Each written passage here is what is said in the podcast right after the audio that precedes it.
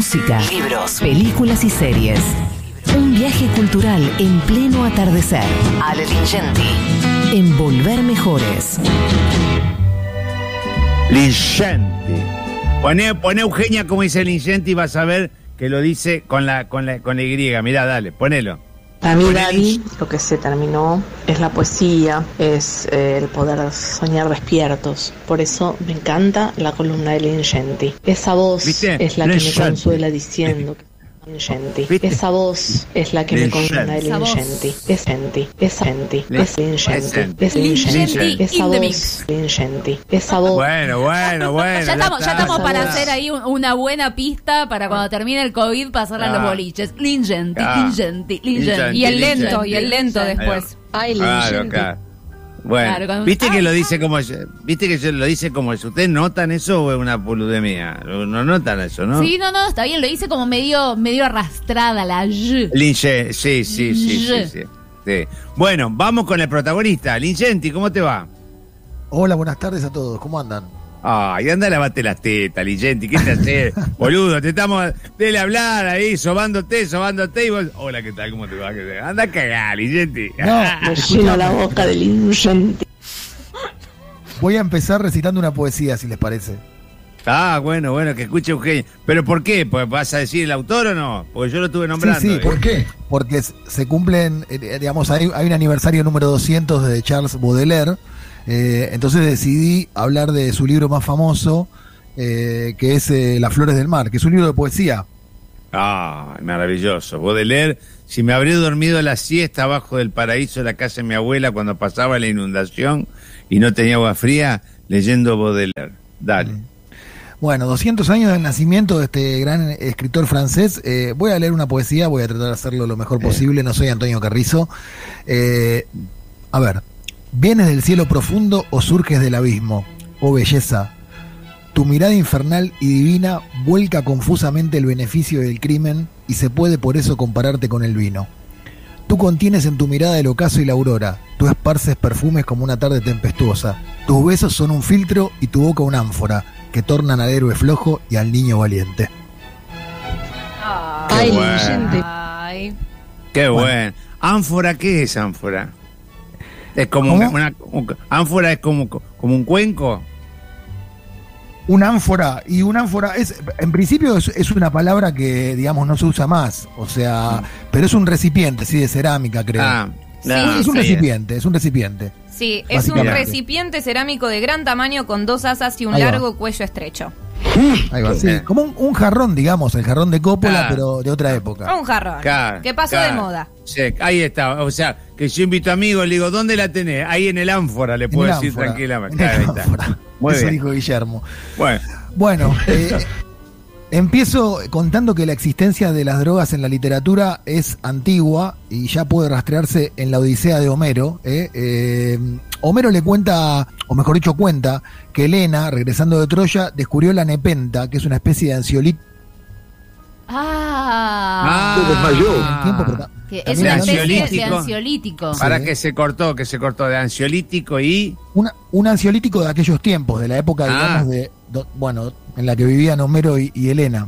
eh, Mm. en la antigua Grecia. Eh, Después Daniel Defoe eh, también sabía del opio y de hecho describió a Robinson Crusoe en posesión de unos gramos de, de esa droga. Y, y bueno, el año clave es 1821, que es el año del nacimiento de Baudelaire, eh, que es cuando Thomas de Quincy publica un libro muy famoso llamado Confesiones de un inglés comedor de opio. Y también, insisto, cuando casualmente nace Baudelaire, que es quizás el autor eh, más, eh, no sé, que más trabajó eh, y, y más escribió sobre los efectos y, la abstinencia causados por el abuso del láudano, ¿no? que era una droga también muy Ah, sí, frecuente. sí. El lauda no era época. para dormir, era para dormir, era un anestésico. Exacto, y se usaba Ah. mucho, igual que se usó el opio en otra época. Bueno, eh, ¿Sabe quién usaba lauda? No. Eh, La mina de Ulander. ah, mira, Ah, ¿Viste? La, la chica de Ulander, la que pasaba por la piedra, esa hermosa. completamente.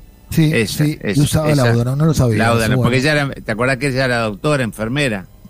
Sí, es que son drogas que igual que la morfina, son drogas que producen un, un bienestar tan grande que por eso causan adicción.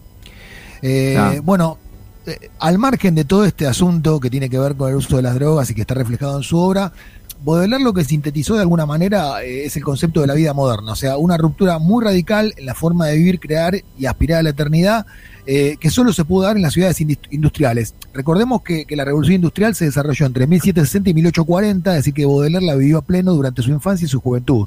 Entonces, lo que Baudelaire cuenta, digamos, en su literatura, es la aparición de un nuevo hombre que tiene que ver con esa época, ¿no? Bueno, lo tacharon de satánico porque escribía por igual de vampiros y de adictos. Eh, él, digamos, rechazaba el ideal romántico de la plenitud de la naturaleza, decía que la naturaleza era un conjunto de hortalizas sacralizadas y prefería hablar con los gatos, frecuentar burdeles y sobre todo tomar mucho vino. Una persona a la que le gustaba mucho el vino, Daddy, y con quien seguramente sería divertido conversar. Esto es lo que yo me imagino. ¿No? Porque Claro. fue muy díscolo, díscolo desde su niñez. Tiene una historia con el padre que, que me parece que es digna de contar. Eh, el papá de él falleció en 1827 cuando él tenía seis años. Le dejó un enorme vacío de autoridad, eso siempre ocurre en estos casos, eh, y su madre se volvió a casar un año después con un militar. Eh, Baudelaire odiaba a ese militar y cuando participó en la revolución burguesa de 1848, lo que hizo fue instigar a la masa a que fusilara a su padrastro, que obviamente después de enterarse de eso, lo dejó sin herencia. Eh, bueno, yo les recomiendo que lean la poesía de Baudelaire. Su libro más famoso es, es Las Flores del Mal. Las Flores del Mal, para mí es un libro, esto, no sé, me arriesgo un poco en decir esto porque no sé si es cierto y algunos especialistas eh, en literatura quizá no estén de acuerdo, pero para mí es un libro que se puede leer de alguna manera como reflejo de lo que pasa hoy en Occidente y en el capitalismo, porque en ese libro se refleja el escapismo, eh, no sé, la atracción por lo sórdido, eh, el tedio absoluto en un mar de abundancia como vive mucha gente, la rebeldía, la rebeldía juvenil, ha sido modelo para rockeros, eh, para el arte contemporáneo, fue un nihilista, eh, también se puede ver el culto a las estrellas, eh, digo, a las estrellas digo a las stars, ¿no? Eh, hay como una cantidad de información en esa poesía de Baudelaire que me parece que lo hace completamente actual. El libro tuvo una edición inicial de 1.300 ejemplares, eh, eso fue en el año 1857, la segunda edición hicieron 1.800 ejemplares, o sea, un libro modesto, y después se transformó en un clásico, el clásico que soy, que se consigue, digamos, en cualquier lado. Preguntás por Las Flores del Mal de Charles Baudelaire y lo vas a conseguir en cualquier librería. Yo les recomiendo, más allá de que mi recitado levanta un poco la poesía de Baudelaire, porque soy un experto, pero al margen de eso les recomiendo que lo lean porque creo que la van a pasar bien. Muy bien, acá no se discute nada, lo que vos digas es así. Estaba esperando, estaba esperando No, no, no. pero no, no, No, no no, no, de- no, a mí no me gusta pegarle a nadie en el suelo. No, no, no, no. No, no, no. Lo- Pero pará, No. pero está diciendo que estoy en el Está suelo. diciendo Yo- está yo, me claro. considero, Sí, no. yo me considero Yo te- erguido. Yo te voy a decir la verdad, pero la verdad Sí. porque ya que yo te quiero, así te quiero. Sí. Eh, te, te, te, te recogí en, en, en una cesta ¿Cómo? cuando ¿Qué? te dejaron, te recogí en una cesta cuando te dejaron en la puerta de la radio, de que te dejaron que te abandonaron, te recogí yo, te recogí yo y te llevé y te di todo mi cariño y todo eso. Eh, lo hiciste totalmente eh, en tercera persona. Lo hiciste con el efecto de alejamiento brechtiano. No te comprometiste con la palabra. La palabra tiene una musicalidad y vos lo dijiste como si lo estuvieras leyendo.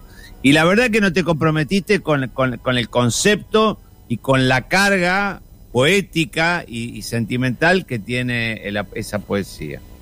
Pero bueno, pues lo, lo vamos a seguir ensayando. Me quedo con la imagen. Hay más, del- te digo, lo leíste con vergüenza, lo leíste con vergüenza. Bueno, bueno, pero me quedo con la imagen, en esta columna me quedo con la imagen del recogimiento.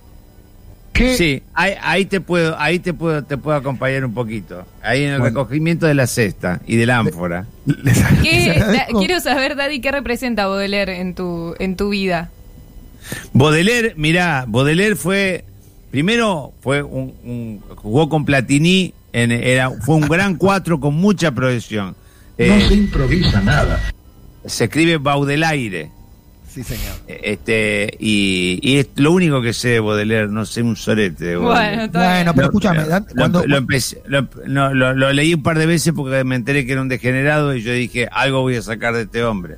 Daddy, si le agregás eh. una letra a tu nombre, o sea, la palabra, digamos, si le agregás a Daddy una N, aparece Dandy. Y bueno, la figura del Dandy es casi un invento de Baudelaire. ¿Y qué? Totalmente. Bueno, bueno, digo, es algo, para, es algo para celebrar para mí. Sí. ¿Qué tango, Dandy? ¿Escuchaste, Dandy?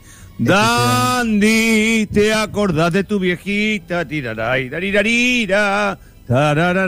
qué lindo. Mañana tenemos tango. Baudelaire y Rubén Juárez.